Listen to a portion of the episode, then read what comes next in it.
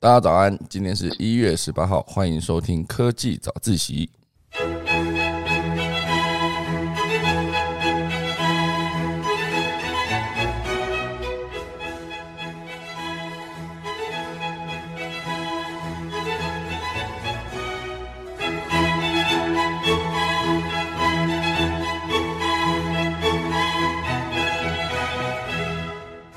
好的，今天要跟大家分享几则我收集到的新闻。第一则是跟元宇宙有关系，也就是我们那个全球最大的零售业者沃尔玛，他们也即将踏入元宇宙喽。哦，最近又传出沃尔玛已经申请了多个元宇宙中的商标，还计划发展数位货币跟 NFT 的业务。哦，其实这一块蛮有趣的，就是你要去研究一个品牌或者是一个公司，他们接下来要发展的什么项目，可以先从好几个项目去，好几个细节去，呃，得到这个消息。比如说他申请商标，比如说某个科技公司他申请了，呃，招募了新的员工。哦，假设他们原本不走元宇宙，他招募了元宇宙的员工，那有可能他就是要正式踏入这个领域。好，这一块等下跟大家分享。那第二大段呢，会跟大家聊到就是。就算是现在 Netflix 跟那个迪士尼 Plus 等等的串流平台夹击哈，IMAX 的 CEO 仍然表示，电影是永远不会被取代的。哦，他为什么有这个底气说这件事情呢？然后以及现在疫情时代，到底这个票价有没有受到影响？哈，票房有没有受到影响？待会来跟大家分享。第三大段呢，会跟大家聊到，就是台泥即将打造一个植物版的诺亚方舟，储存了所有的种子。哈，大家来跟大家分享细节是怎么操作的。好，钟声过后就是今天的科技早自习喽。啊，开始今天的科技早自习喽。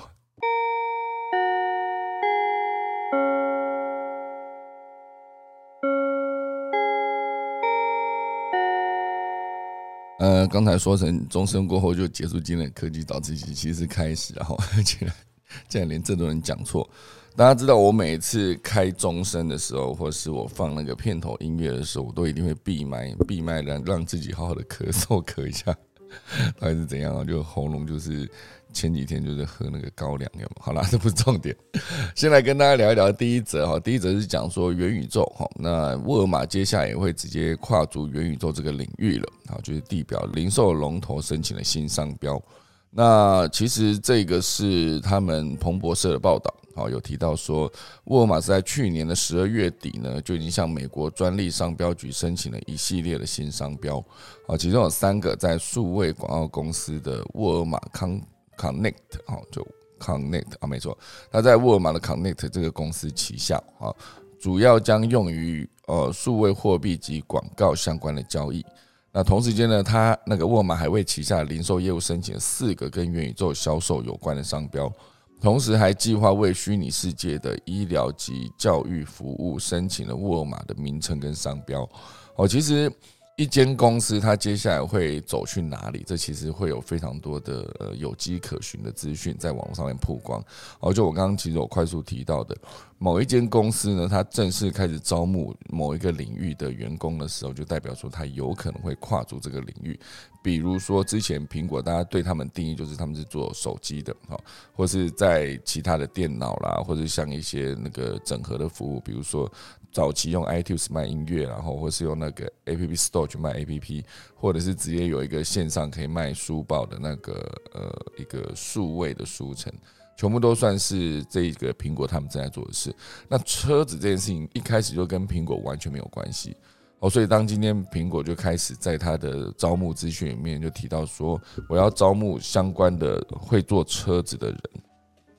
那就代表说苹果有可能为了这个。呃，接下来的业务，比如说他是不是真的要推出 Apple Car 去做准备？好，所以在商场上面的竞争，很多时候都是可以用这个资讯的方，好，收集资讯的方式来知道说你的对手目前的动向。好，其实很多时候有很多的资讯在网络上面都是可以透过它，这些都是公开的资讯，你去查公开的资讯，其实有助于你了解你的对手。啊，或是了解整个市场。好，比如说，当今天很多的品牌都开始正式切入电动车领域的时候，就代表说，在电动车的这个市接下来的市场上，电动车会是一个非常大的话题。好，所以现在当然就是无可厚非，大家都在切元宇宙这一块。好，所以元宇宙里面你可能会有一些呃，比如说招募也好，或或者并购呃购并啊也好，就是当今天这个公司呢也去。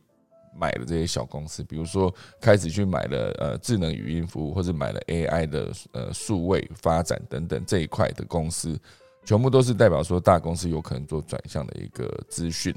哦，那当然还有另外一种，就是你可以去思考一下，就是呃，假设我这个大公司，因为大公司它没办法像呃，它就像一头大象，它要转身需要花非常多的时间，它并不像这些蚂蚁马上转向就可以哈。所以就刚刚提到的，它在推任何新业务的时候，一定也就是资源准备好，人准备够，就可以直接切入庞大的资源去打这个新的市场。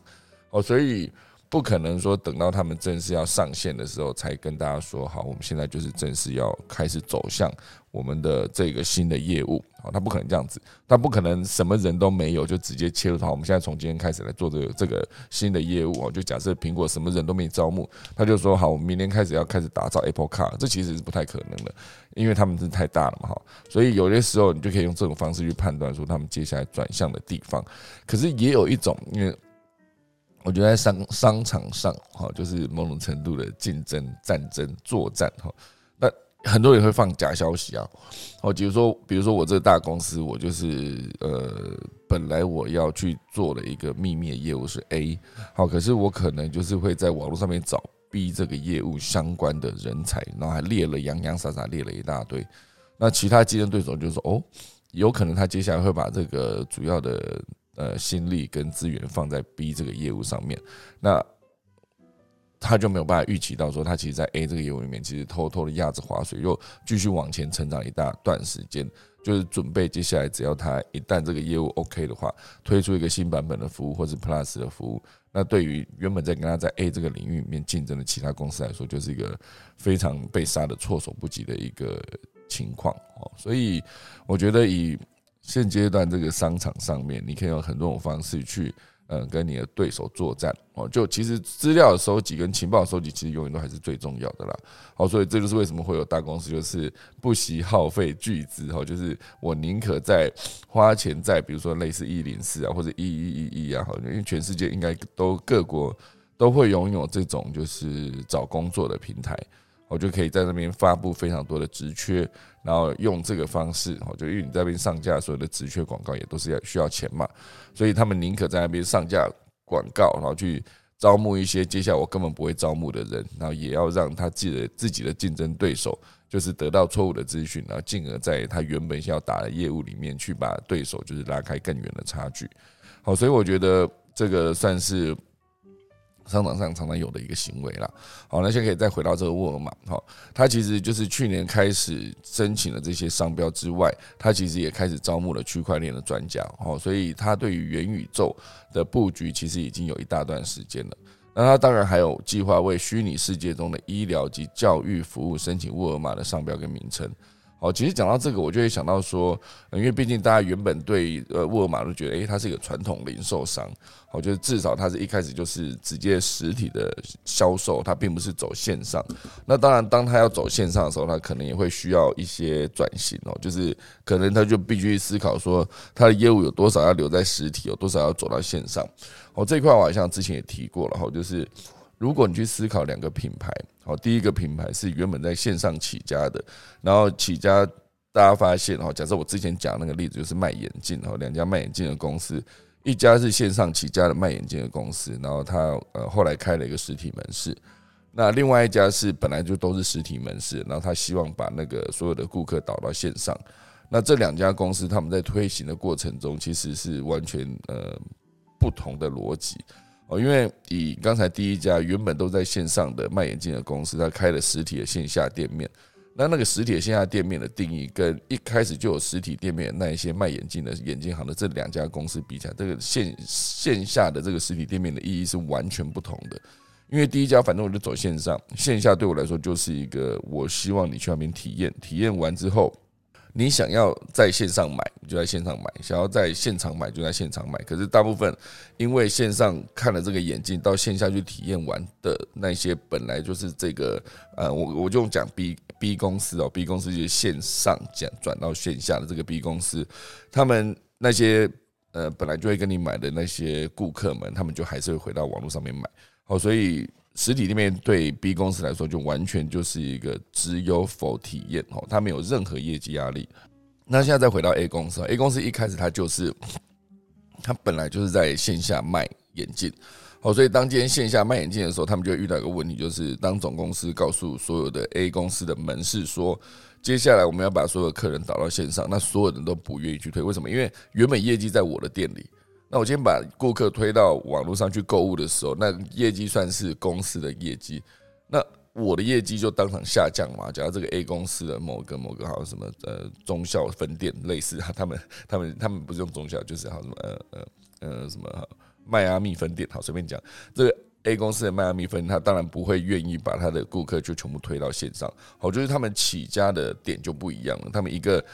对于实体店来说，A 公司就是那个我一定要有业绩，那 B 公司我本来就在线上，所以就是体验而已。就是他们在推动这件事情的时候，其实相对就是非常的困难，然后就是他们起一开始整个经营的逻辑就不一样，哦，所以当一开始大家把沃尔玛定义成他就是在做线下的零售这件事情。那你会觉得说这间公司好像就是在转到线上的时候相对比较辛苦一些，可是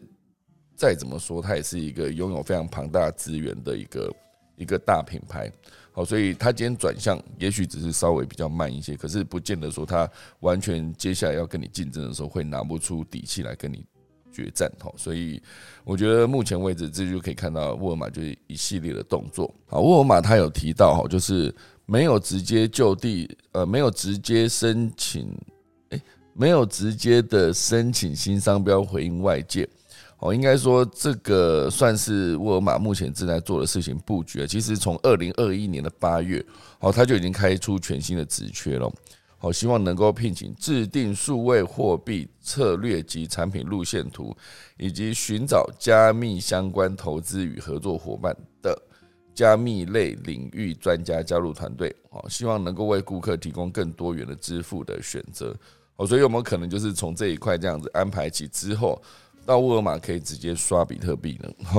有没有可能？好，去年十月沃尔玛就展开小规模的测试，哈，开放部分的门市摆放对币机，能够购买比特币。哎，真的哎，只是去年十月他们的顾客就有一些的，你可以发现有些门市是可以直接买比特币的哈。去年十二月，沃尔玛财务长啊还有提到说，只要顾客有需要，愿意未来他们愿意推出加密货币付款的功能。哦，所以你可以看到，沃尔玛这一间公司呢是积极拥抱数位化这件事。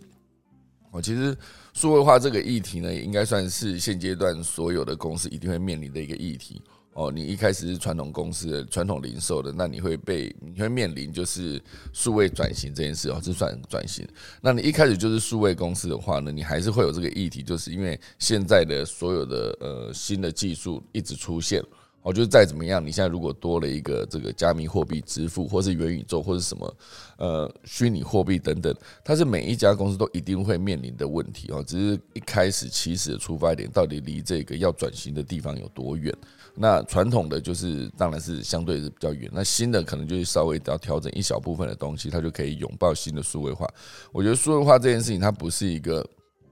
不是一个做不做的问题，它是一个你做了以后也没有做完的一天的一件事。为什么这样讲？因为每一天都有新的技术出来，好，所以它定义会有点像是之前我在思考新媒体这个名字。就是我一开始从网络，应该说从电视圈离开，从传统媒体离开，然后开始做了网络的内容。那很多人问我说，我是不是新媒体公司？我那时候就仔细思考了新媒体公司这件事，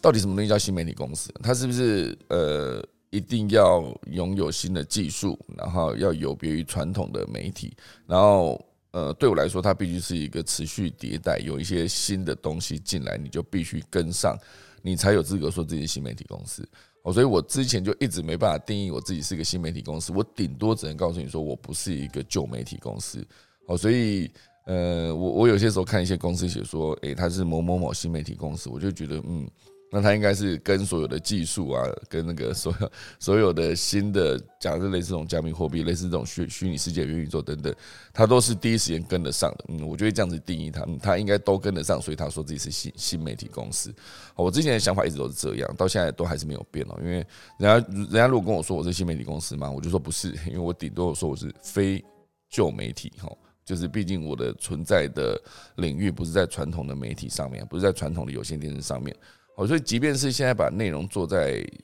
做完了，放在 YouTube 上，放在 Facebook 上，这个东西其实它也是一个非常门槛低的一件事情。哦，你随时都可以去申请一个免费的 YouTube 账号，随时都可以申请一个免费的 Facebook 账号，那些东西都有助于让你直接变成一个放影片的地方，让你有机会变成一个接触顾客或者接触你的消费者，应该说接触你的观众、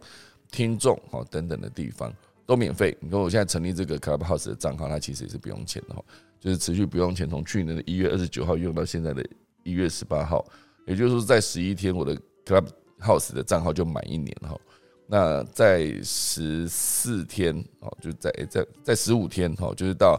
二月三号的时候，好，就是我正式开始认真用 Clubhouse，因为我去年二月三号正式开始认真用 Clubhouse，因为去年一月二十九号只是下载，还不知道要要要玩什么，后来还还不知道上面有什么好玩的，然后隔了一月二十九嘛，二九三啊三十三一一二三，好，二月三号嘛，好，五天哈。就是下载完我五天之后，我才知道说哦，原来上面有很多东西可以听，我才正式开始开启了一段疯狂的使用 Clubhouse 的岁月哈。就那段时间真的是每天花很多时间在上面待着，然后待到一个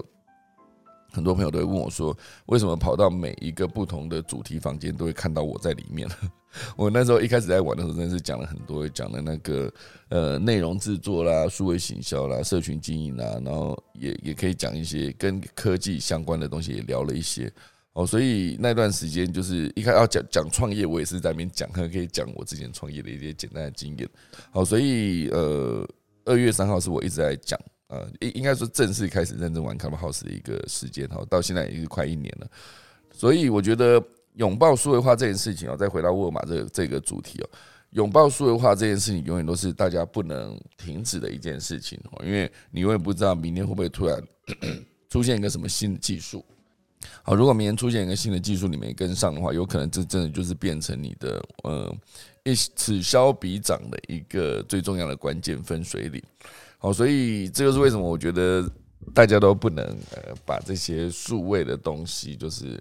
不理它哦，因为这个东西有可能会改变一切。好，所以当然沃尔玛这个公司，所以算是零售业的代表哈。那刚才提到它拥抱了数位化。然后富比士有指出，哈，沃尔玛在二零二一年的电商销售额达到了七百五十亿美元。好，虽然距离亚亚马逊的四六八零亿美元还很遥远哦，就是差不多还差五倍吧。好，五倍，诶，五倍吗？好，六倍。好，七六四十二嘛，哈，六倍，还差六倍。但是成长的速度，它足足是五倍之多，非常快。好，所以按照目前的成长速度，五年内它就可以超越亚马逊的电商销售额。那当然，沃沃尔玛它也是有一个庞大的优势，就是它有大量的实体门市。好，所以对于发展虚实整合的服务，它其实起跑点还是在亚马逊前面了，因为毕竟它的这么多的门市。直接的就有门店，那你要直接推线上下单、线下取货，也是一个很有机会的方式。好，所以有多达的 二零二一年全美这个线上下单、线下取货这个销售金额有多达四分之一哦，百分之二十五都是亚马逊吃下来的，就已经据估计就已经超过两百亿美元了。好，哦，所以我觉得呃，这算是一个趋势了。好，不只是沃尔玛。不只是沃尔玛，它有那个申请虚拟呃涌向元宇宙去的虚拟商机，这个好，它不只是沃尔玛，知名的球鞋品牌 Nike 哦也申请了多个商标，之前有提过，然后它也是虚收购了一个虚拟球鞋厂哈，现在有个虚拟球鞋厂，它已经不再是在越南了，不再是宝成集团底下的，所以 Nike 可以在呃元宇宙的世界里面去去找它虚拟球鞋的制造厂商。这个厂商叫做 RTFKT 吼，宝成在做鞋子，它是呃这么庞大的一个代工厂，它会帮 Nike 做代工。那接下来如果走向元宇宙的话，宝成要不要也成立一个元宇宙的宝成呢？这我觉得这也是蛮有趣的哈。所以当然，艾迪达他也是斥资了一百八十万美元在区块链游戏哈，就是 The Sandbox 沙盒上面，他也购入了大量的虚拟土地。这之前也讲过哈。那那那个艾迪达，他甚至也发行了三万个 NFT，算是动作频频。每一间企业哈都自己在打造自己的元宇宙的空间，所以快时尚 Gap 啦，然后另外一个运动品牌 UA 啦，大家都在推出自己的 NFT 商品。哦，所以有没有可能沃尔玛也推出自己的 NFT 商品？这也是有可能的，因为呃，有一个专家领域啊，加密咨询公司的高管，他叫法兰克，他有提到一个重点，我觉得蛮有趣的。他说，太慢进军电商的后果仍然历历在目，就是对于这些传统的品牌哈，所以现在没有企业敢错过虚拟商机。而且，好，他认为挺进这块领域对任何零售业都是有利的，不会有太大的成本。啊，即使只是三分钟的热度，做点尝试，简单的尝试哦，例如抽奖送送出 NFT，对品牌形象也不会有太大影响，反而你还有机会抓到一个热点哦，就像之前的思源咸酥鸡一样。好，第二大段呢会跟大家聊到，就是 IMAX CEO 他有表示哦，就算现在 Netflix 跟呃迪士尼 Plus 等等的平串流平台一直出现。电影仍然是不会死的哈。那当然，他在讲这句话的过程，其实是一个全球疫情似乎是逐渐稳定的现在。那娱乐休闲产业是渴望复苏嘛？啊，但是因为在疫情期间呢，很多人已经找到在家享受影音的替代方案了，所以电影院它到底能不能重返以前的荣景？哦，这个是大家可以思考的一个点。哦，为什么电影不会死？哦，实体的在大荧幕上面观看的体验。目前为止呢，你在电视，你你自己在家里是相对比较难哦。就算你家里有一个相对大的荧幕，一百寸啊，就算你家里荧幕到两百寸好了，可是再怎么样啊，你家都不可能出现一个 IMAX 等级的这么大的荧幕哦。哦，所以如果你想要看一些大的场面的电影，比如说那个我那时候看《复仇者联盟》哦，就是最终大决战的那一刻哦，就是呃美国队长哦。呃，后面原本没有半个人啊，另外一方是对手嘛，哈，那个叫哦萨诺斯，他们两个要在对战之前呢，萨诺斯背后有一大堆的兵马，然后美国队长后面没有半个人，然后后来大家知道，就是打开了非常多的那个洞洞，哈，这好像是那个奇异博士打开，然后每个洞洞都走出非常多的人，那很多是超级英雄被复活的超级英雄，然后还有一些就是黑豹的瓦干达底下的军队，哈。像这么庞大的一个场景哈，就是两边加起来不知道几万人在那边对战的过程中，如果这一切全部你可以思考一下，全部都在你的小小的手机上面观看的时候，哦，就让你戴着耳机哦，音乐非常的磅礴，可是那个震撼的感觉就是还是。有落差的，毕竟我那时候是在 IMAX 等级的最大荧幕上面看这件事情，我觉得哇塞，超级过瘾的，因为每一个人都很大。好，这边给大家分享一下，我去看那个台北 IMAX 的，我自己有得到一个心得，就是 IMAX 有非常多节目，那有些东，有些呃，有些 IMAX 它的荧幕是大的，然后有些 IMAX 的荧幕是相对没这么大，就有一点点，已经几乎已经到了有点假 IMAX 的地步，因为它更不够大到 IMAX 的等级。好，所以我之前看了，但最后看到了，好像最大的一幕似乎也不是大直美丽华的那个，哎，不是大直美丽华的 IMAX，好像好像在淡水一个什么，好像是新的影院哈的样子，它是一个最大的 IMAX。可是对我来说，大直美丽华的 IMAX 它就会比之前我去看日新微秀的 IMAX 好很多，因为日新微秀 IMAX 第一当然比比那个大直美丽华的 IMAX 的荧幕还要小，那。呃，大紫美丽华的整个感觉就是很不赖。OK，当然因为它太巨大了，所以如果你坐太前面的话，哦，就是你你看了会非常的痛苦，因为你没有办法把所有的那个电影的视线啊，应该说所有电影的荧幕就是一次看完，所以你得持续不断的把头转到左边、右边、上面、下面这样，因为你可能看画面正中间可以看到主戏正在进行，那。它的荧幕又离那个中正中间很远，所以你在看那个荧幕啊，应该说看那个讲错的字幕，字幕离很远。那你在看字幕的过程中，你就会一直在切换你的眼球。如我讲是，如果你坐太近的话，好，所以我那时候有思考过一个点，就是如果大致美丽华的 IMAX 你要看的时候，你可能就是要提早，因为大致美丽华的那个更新，呃，售票时间是好像是每个礼拜四晚上。好，所以礼拜四，假设你下礼拜，呃，下礼拜三，好，你要去看电影，那你在这个礼拜四的晚上，等它一更新，可以线上购票的时候，第一时间就要进去抢那个位置。如果那个电影都很热门的话，好，你就直接去抢的时候，你就可以直接去线上订，订那个位置就是一个，呃，当然是在正中间的哈，那个倒数第四排，我忘记它名字是哪一个，I 还是 L，我有点忘记了，反正重点就是它是倒数第四排。我就是从最后面数过来，倒数第四排的正中间那两位置，是我目前为止看 IMAX 我觉得最好的体验。因为再往前，它就真的有点太近了，就眼睛会看得有点吃力。那再往后，好像又不太够那个，因为它毕竟位置，就算它差一一格位置，哦就一排位置，它还是会有影响蛮大的。所以我那时候就思考到，就是如果我有看到想看的电影，我要去 IMAX 看的话，我就一定要去挑那种就是第倒数第四排正中间那两个位置，哈，就是。因为要不然你一个人去一一个人去看的话，就是倒数第四排正中间那一个位置，左边或右边，就看你怎么选。好，那永远都是最好的位置，这样。好，那当然，这对我来说是呃，我看了几次 IMAX 的体验了。就是有些时候你发现，我我有一时候我就发现，如果我没有办法买到倒数第四排的话，我就不看了。我就宁可选择就是下一次或是之后再再买票，就不会说真的要。啊，这个片这么好，那我就一定要提早看，那我就去做前三排，我也无所谓啊，没办法，IMAX 不是这个逻辑，我自己的思考逻辑，我不知道大家看的经验怎么样，哈，好，所以现在再回到这个 IMAX 的 CEO，为什么他有提到说电影永远不会被取取代？好，他这边讲应该是实体电影院这件事，哈，当然好的内容它可以出现在很多的地方，好，那。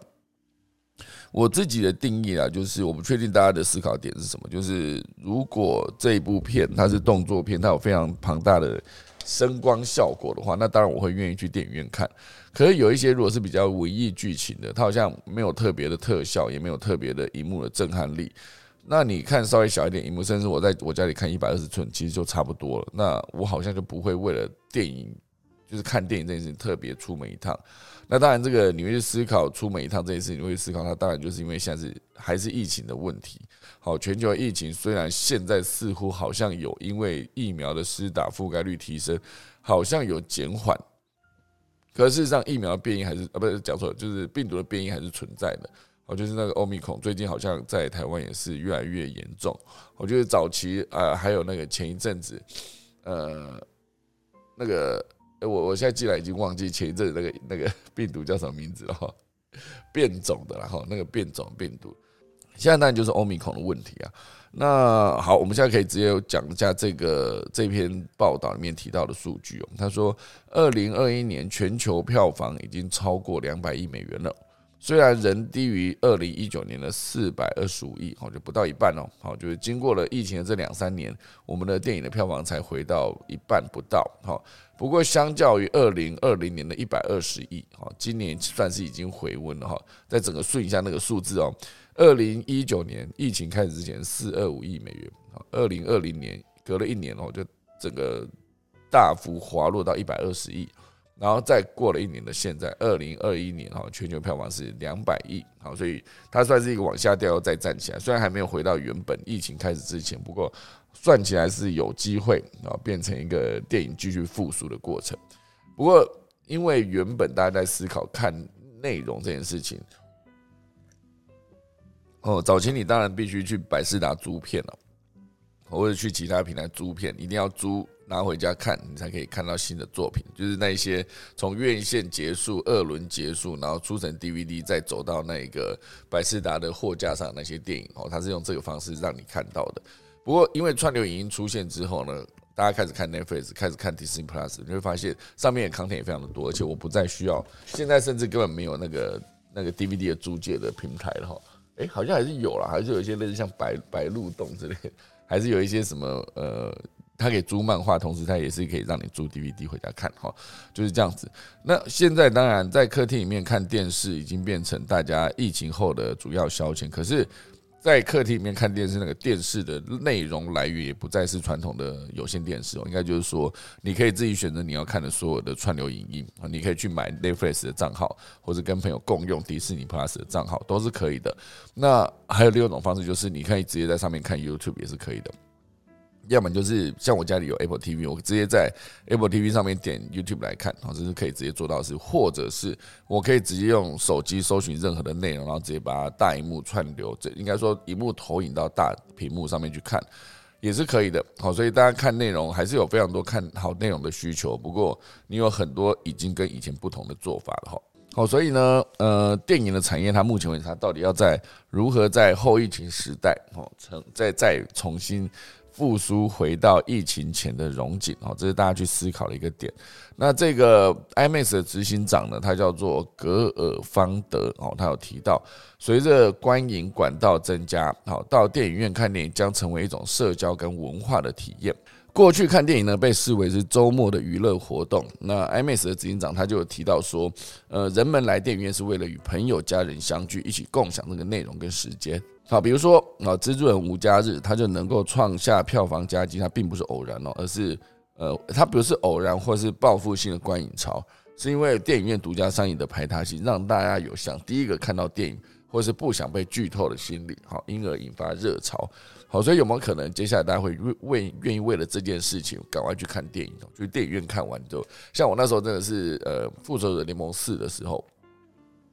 真的还没看之前是草木皆兵的，很担心大家不小心听到就爆被爆雷，就看了就觉得啊可恶，现在被知道了哈。就是那时候去看那一个呃灵异第六感，如果你一开始就知道说那个布鲁斯威利那个角色一开始就死掉的话，那你这样看就觉得很无聊哈。所以呢，呃，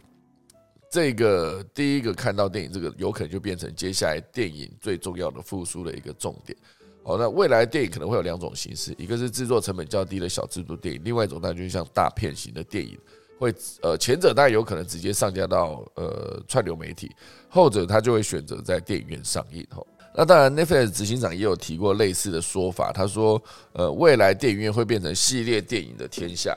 系列电影，因为系列电影有足够深厚的铁粉票仓，哦，可以驱动大家走进戏院。哦，就像你那时候《复仇者联盟》一开始，它整个的布局，它好像二十二部片吧，二十二，哎，是二十二、二十几还是四十几？我有点忘记了。就是这几部片串流在一起，它其实全部都是铺陈哦，就是从钢铁人第一集开始，然后接下来又陆陆续续有雷神索尔啦，有美国队长，然后就出现了呃第一集的复仇者联盟。那复仇者联盟，复仇者联盟它一开始也是一个呃系列做的一个开始，那时候应该也算是一个呃测试性哦，就是一开始他们也呃整个漫威也不会知道说它到底未来这个方式赚不赚，总之它就是一步一步的把那个铺陈做好，就是让你让他们其实从电影上映的第一天，钢铁人上映的第一天，好应该说从钢铁人呃整个呃前置的那一天，他们就已经想好。哦，最后有可能这个所有的超级英雄都可以直接在一部电影面出现，那个一部电影还甚至还可以变成一个系列，就是最终大家看到的复仇者联盟那个样子。他们应该就想好说，可能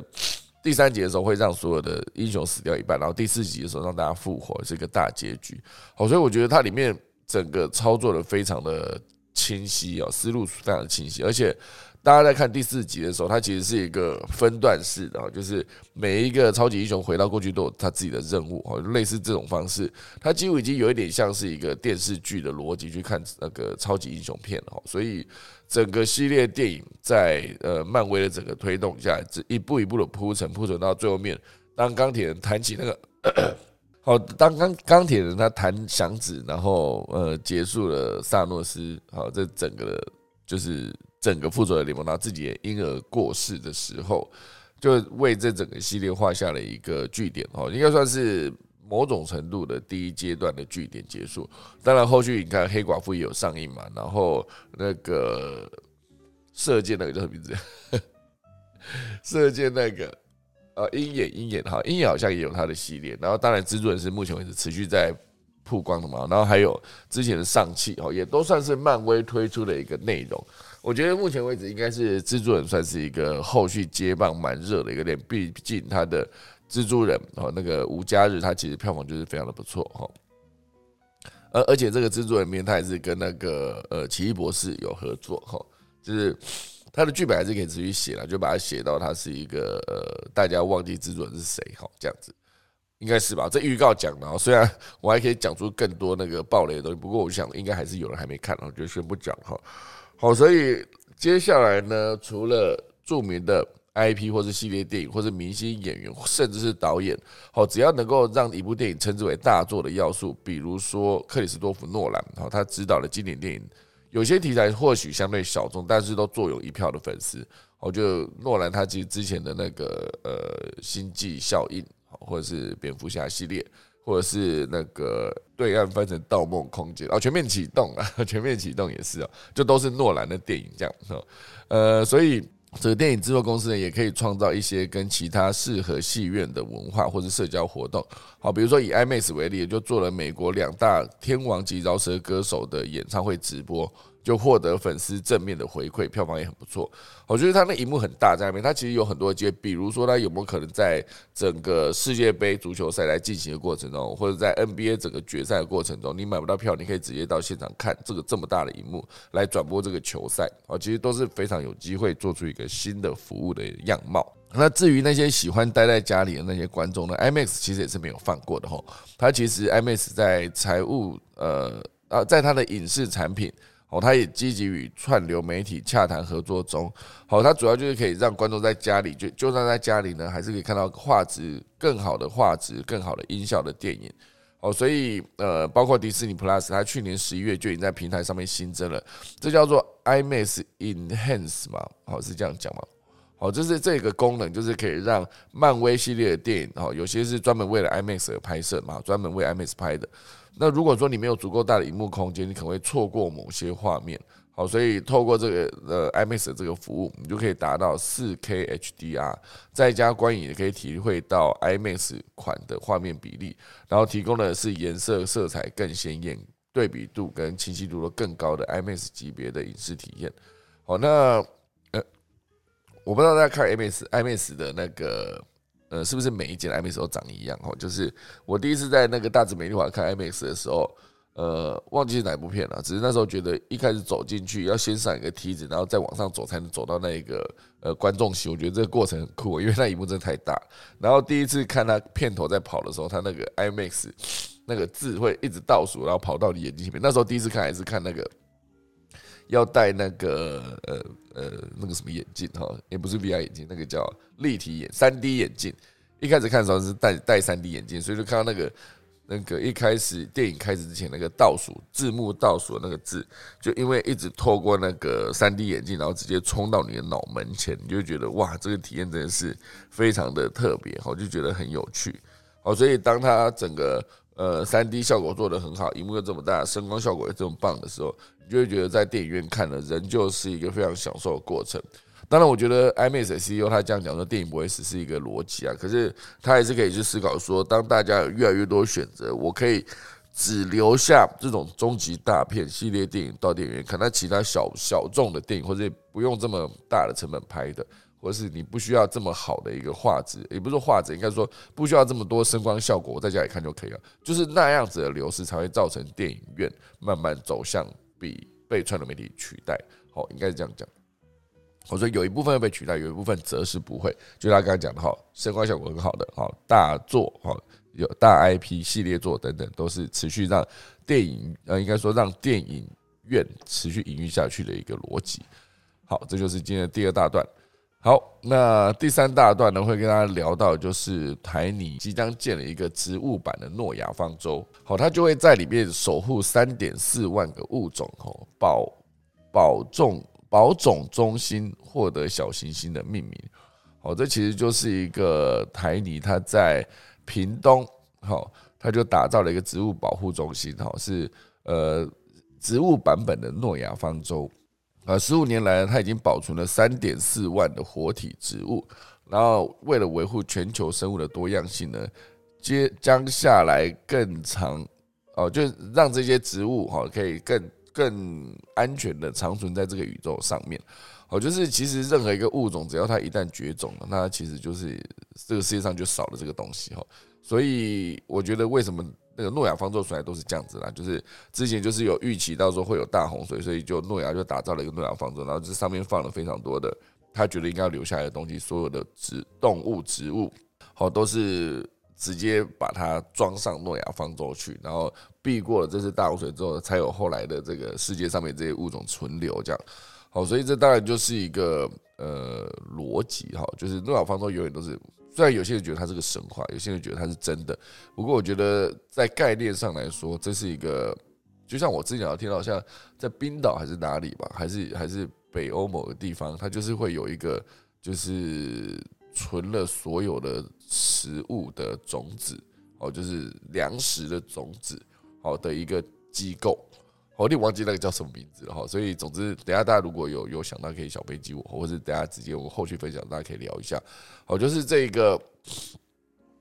台泥集团，它是在十七号，也就是昨天，它就举行了这一个呃植物小呃植物保种中心哦，这个发表会的受赠仪式。那中央大学呢是将这个他们陆林天文台发现的第五二六四六零号小行星正式命名为这个，它叫做孤岩卓云植物保保种中心哈。这字念卓吗？完了，我这边不不认识这个名人哈，我觉得来查一下这个字到底怎么念，不然我觉得念错好像蛮糗的哈。怎么念？哈哦哦对，已经第一个搜寻结果就是怎么念哈。总之呢，这个保哦，它是卓，哎，这真是卓，没错哈，那我没念错。好，孤岩卓云的植物保种中心哈，那就是透过 IAU 国际天文学联合会审查，然后就是直接完成这个受赠仪式，就呃感谢这个保种中心长期以来对于物种保育跟生态永续的贡献。哦，所以为热带植物打造诺亚方舟，免于物种绝种跟进行矿区富裕，就是他们目前为止正在进行的一个重点项目工作。哦，所以这算是二零零七年吧，他们就开始打造了这一个，然后就捐出了呃屏东高速乡。太和农场大概二十公顷的土地，然后由台泥投入资金来支持清华大学的生命科学系教授，推动成立国际热带植物保育基地，然后以热带跟亚热带的濒危或是珍稀植物为主要收集项目。哦，所以这个合作蛮酷的。好，那十五年过去，好，到现在二零二二年了，保种中心的足迹已经遍布东南亚、中国大洋洲、非洲、中南美洲等各处。哎，似乎是欧洲跟美洲，北美洲还没过去哈。那从初期的兰科哈，就是兰花的兰科啊，凤梨科等十二类的植物，后来增加了多肉植物、水生植物啊、苔藓类植物。好，所以保种中心已经累积了三十类的植物，其中还有许多世界之最或是野外灭绝的种类。好，到二零二一年已经有三点四万种活体植物。我就可以把它想成它是一个。有非常多植物了，三点四万种植物的一个植物园。那只是这个植物园面里面有非常多就是即将灭绝的一些物种啊，即将灭绝的一些植物。然后跟 好，这保种中心会针对植物的不同部位哈进行液态氮冷冻保存哈，所以现在已经有保存了四千多种物种，大概。两万五千份的组织标本哦，为下一世代的科学家准备作为一个研究的材料。那估计到了二零五零年呢，全世界四十万种植物将会有四分之一走向灭绝。哦，全世界在二零五零年的时候会从四十万种植物掉到剩三十万种植物。哦，如果没有积极采取行动，到了本世纪末。可能会有三分之二的物种消失，就是再过五十年，可能会整个就是剩下四十万的三分之二扣掉，哈，就剩十几万了。好，所以当然，这个世界植物大会在二零一七年起，预计五年内就要为地球的一万种关键植物的基因定序。好，就是为，但过去四年只有六百种基因被定序。哇，原本他们二零一七年说五年内要定一万种。但是过去四年只定了六百种，所以中间的落差是九千四百种，我是这样讲吗？九千四百种加六百，九千四加六百是一万嘛？对，哦，所以进度有点落后哈，而且问问题是在于这个关键植物非常不好找，尤其是近两年又刚好全球新冠疫情，在某种程度上真的也是拖慢了他们的进度。当你一旦封城，就没有办法直接快速的移动到每个地方，或者是你移动，可是你必须再增加十四天的那个隔离饭店的费用，所以当然对这些植物学家来说，材料取得也非常不容易。好，所以这个组织呢，就也找上了保种中心展开了合作。好，就是呃世界的植物大呃世界植物学大会有找了保种中心做合作，因为毕竟他们就是在这一块领域已经深耕了很多年吧，十几年了后。除此之外呢，这保种中心对于台泥的矿区富裕也认真的经营啊，就是最近他们就是持续的在以原生植物作为矿山富裕的目标哈，大量繁殖白白棘及那个东方狗棘蕨的幼苗哦，这个名字很特别哈，东方狗脊蕨哈是这样念，重新回到原栖地。好，十五年来就是致力保存这个所有的物种，所以最后还获得了小行星的命名。这样，好，所以现在呢，就是能够获得小行星命名，都是对于人类社会有重大贡献。好，过去以各县市原住民族命名，至今已经超过四十颗了哈。所以这是中央大学正在做的事情，我希望能够把永续的精神带到宇宙之中。所以，呃，保种中心它是一个主要就是他刚刚讲的重点嘛，打造一个热带植物的诺亚方舟啊，维持全球生物的多样性。那我其实很想找那个，就是这个世界上面保存最多种子的一个地方哦，种子版的诺亚方舟，呃，我不知道可以怎么找到。好，就看到这是一个，呃，哦，还有一个是，哦，我我这样查一下，发现非常多哈，就是末日种子库，好，我查到了哈，末日种子库，甚至之前还有一则新闻写说，科学家要把种子啊跟那个所有的精卵送进。月球哈送上月球就是基因版诺亚方舟。那韩国其实也打造了一个四十六公尺长的植啊四十六公地下四十六公尺的一个植物版的诺亚方舟哦，这其实是一个大家都正在做的事情，预防末日到来。好，所以这个呃，这个是哪里啊？全球种子库，它是在二零零八年的时候在北极点。约一千公里的挪威，哦，就有一个山洞，这山洞就正式投入使用，这个名字叫做斯瓦尔巴全球种子库，哈，它是挪威政府出资九亿美金打造的，目的当然就是作为人类最后保存粮食火种的地方。然后这个种子库呢，目前为止有包含四千个植物物种的八十六万份种子的备份，哈，哦，这个这地方很酷，它底下感觉是一个碉堡的感觉，可是它都是白色的。哦，就是它的墙壁都是白色的，这个绝佳的地理条件可以让一亿颗种子被保存在零下十八摄氏度的环境中，而在这个条件下呢，小麦、大麦等重要种子甚至可以保存约一千年之久。像是高粱这一类的生存能力很强的种子，甚至能够保存到一点九五万年。哈，这就是它的末日种子库。我觉得。如果有机会可以继续看一下，真的是蛮酷的一件事情。因为看到的话，这所有的食物啊，所有的种子，接下来都可以变成食物嘛，就拿出来种的话，那外墙采用了厚度一米的水泥墙制造，有效抵御飞弹袭击。就算全球变暖后，海水入侵，这种子储藏室更是位于地下一百六十米深的冻土层。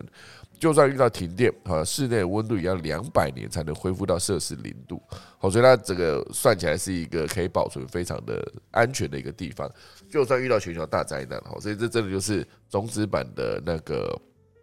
诺亚方舟。哈，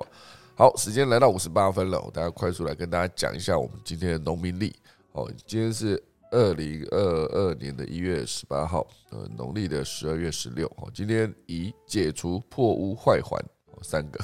忌月破哈，今天算是它上面写了日子月破大号为最不吉的凶神哈，所以呃，今天呃仪式少举，哦，就是除了你今天要拆房子之外哈，或是呃，因为它今天忌也只有一个嘛，就是月破。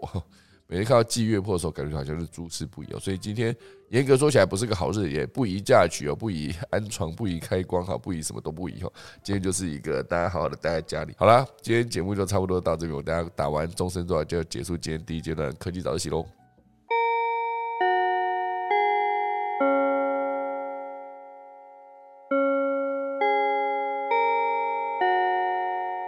好的。那我们现在就来看看我们今天的后续讨论。我们的何明燕老师，哎，老师早安，老师早安。啊，要早早，大家早。好的，那老师今天就时间还是交给你了。交给我。好的，我要学秀导。嗯，台泥台泥这家公司其实蛮有趣的，我就先从最后一个新闻讲起，因为他们做了废弃物回收。气化炉，当然之前在宜兰跟花莲之间有些争议嘛，因为他建的气化炉在有接近那个部落那一带。不过就是这家公司，因为它台泥自己的生产事上应该是比较无法做到碳中和，所以它目前在做很多不同的事业体的时候，开始考虑做这一类比较环保相关、生态相关的。我想应该都跟整个企业转型很有关系。那我想它也是进展比较快的一家公司，所以有机会大家可以去看看，就是说他们做的各种动作哈，包括再生能源啊，还有像呃废弃物的回收在做的事情，气化炉，还有现在讲的这个诺亚方舟，我想都是为了他们整体企业的转型在做了。因为这个越来应该对他们本来在做的这个水泥的这一部分，应该有比较大的一些。正面的影响。所以我觉得目前是台湾在集团里面处理碳中和比较积极，在做转型的一家公司这样子。那嗯嗯嗯，沃沃尔玛这一家公司其实沃尔玛这一家公司在在美国算虽然它是一个在实体，我们讲说那个 bricks and wall，就是在这种实体的这种。呃，超级市场里面算是美国比较大家的，其实它算是比较平价的啦。美国中街还有一家叫做 Target 的百货，呃，就是比较稍微在嗯货品再稍微高档一点点。那目前这一类还是比较通路形态啦。它怎么样？通路形态怎么样？未来怎么样进去做这个事情？嗯，就是 digital asset，就是数位资产的部分，事实上是比较。我想可能在整体来讲，还是从交易这一部分先进行嘛，所以大家可以大家可以看到，他在那个 Coinstar，Coinstar 就是一个用货币在那边可以把，就美国大家有一些货币不那个。应该硬币啦，讲错了，就是硬币的话，事实上放了以后比较没办法使用嘛，所以沃尔玛事实上有一台 Coinstar 的机器在各个超市那边，那你有办法带硬币去，它就转成现金，转成纸钞给你，或者给你 voucher，就是可以再去消费的一个券。那就可以去使用了。那之前当然有讲说，他们要不要去建设一个可以用一个虚拟货币，就直接在呃店面付账。不过目前就是还没有往这个部分推。那下一阶段当然就是刚刚秀导在提说，他们有机会做这些虚拟资产的部分。不过目前来讲，以这一类，我觉得事实上都还会比较，因为在做这一类的时候，事实上要考虑很多基础架构的问题。那虚拟，嗯，就是我们如果讲说 Web 三好了，先不讲它是不是一个是是呃元宇宙，因为到元宇宙上面的话，你需要有很多硬体的配备，我觉得可能要花几年的时间才做的，才能够更成熟，而且更便宜。那 Web 三如果现在来定义的话，事实上它就是由每个人的呃，可以去把原来平台化的中心回到。数位创作的中心去发动嘛？那这部分大概就是大家现在看到区块链跟智能合约可以去做的。那这类东西有没有办法真正处理到？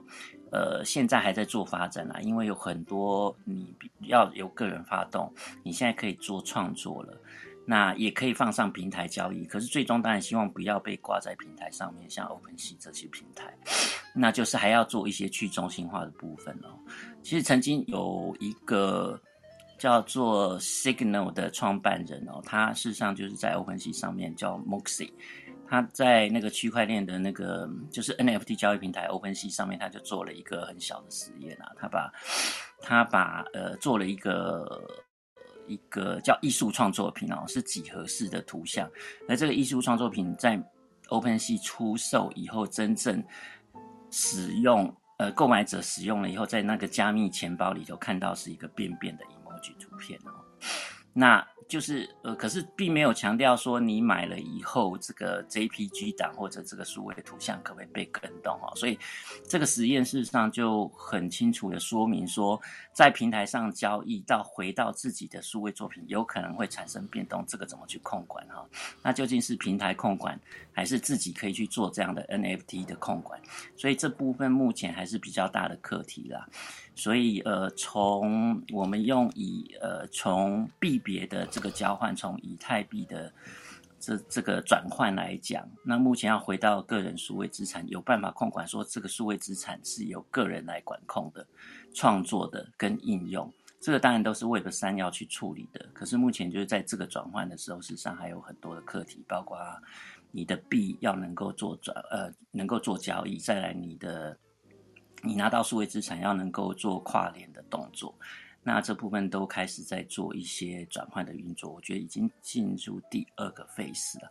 所以这个去中心化到个人资产有没有办法真的由个人来控管去推展？目前还在发展当中，那大家有机会也可以稍微再看一下这部分的一些进展。嗯。目前呃，以这个我为什么提到这个部分是传统的这些呃百货公司要真正从电商形态或原来的交易形态去转换这种数位资产的形态，事实上在整体的能力或者基础架构都要直接再做一次的转换。那在数位资产这一边，或者非同质化投呃，货币这边，我觉得要在今年才会有一个比较大致的一个走法，所以要能够快速发展，可能在技术上或者整个架构上，实际上都还要花一些时间。所以转换的话，我预期应该会在应该会在明年还要比较确定怎么去做这些事情啊。这大概是我的分享。OK OK，感谢老师，感谢老师。就是我刚前半段离开了一下，所以没听到前面的。不过我倒要听到你后面讲这个。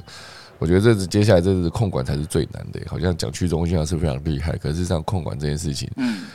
我觉得它还是需要一个规则啊。就现在在这个逻辑上面，在这个领域面，规则还没有非常的明确。嗯，简单讲话就是这样子啊。就目前像 OpenSea 这些，我觉得还是中心化的平台嘛。是的，是的。虽然它把这一类后后端是由大家讲的去中心化，就是说区块链跟智能合约来处理。可是真正如果去中心化，就是还要回到自己架构一个 server 或服务器啦。这些在我们 Web 二或者 Web 一，大概在大规模发展以后都不是这样。像我们现在我讲 email 好了。Email 我们现在很多都几乎用 Gmail 或雅虎 mail，也没有自己去加一个私人的伺服器了。所以有没有机会未来是一个能够带一个简单伺服器再去控管自己的数位资产？我觉得是一个关键呢。这部分都还在处理中，那就提供给大家参考，可以做一些观察这样子。OK OK，好的，啊，期待这个不错，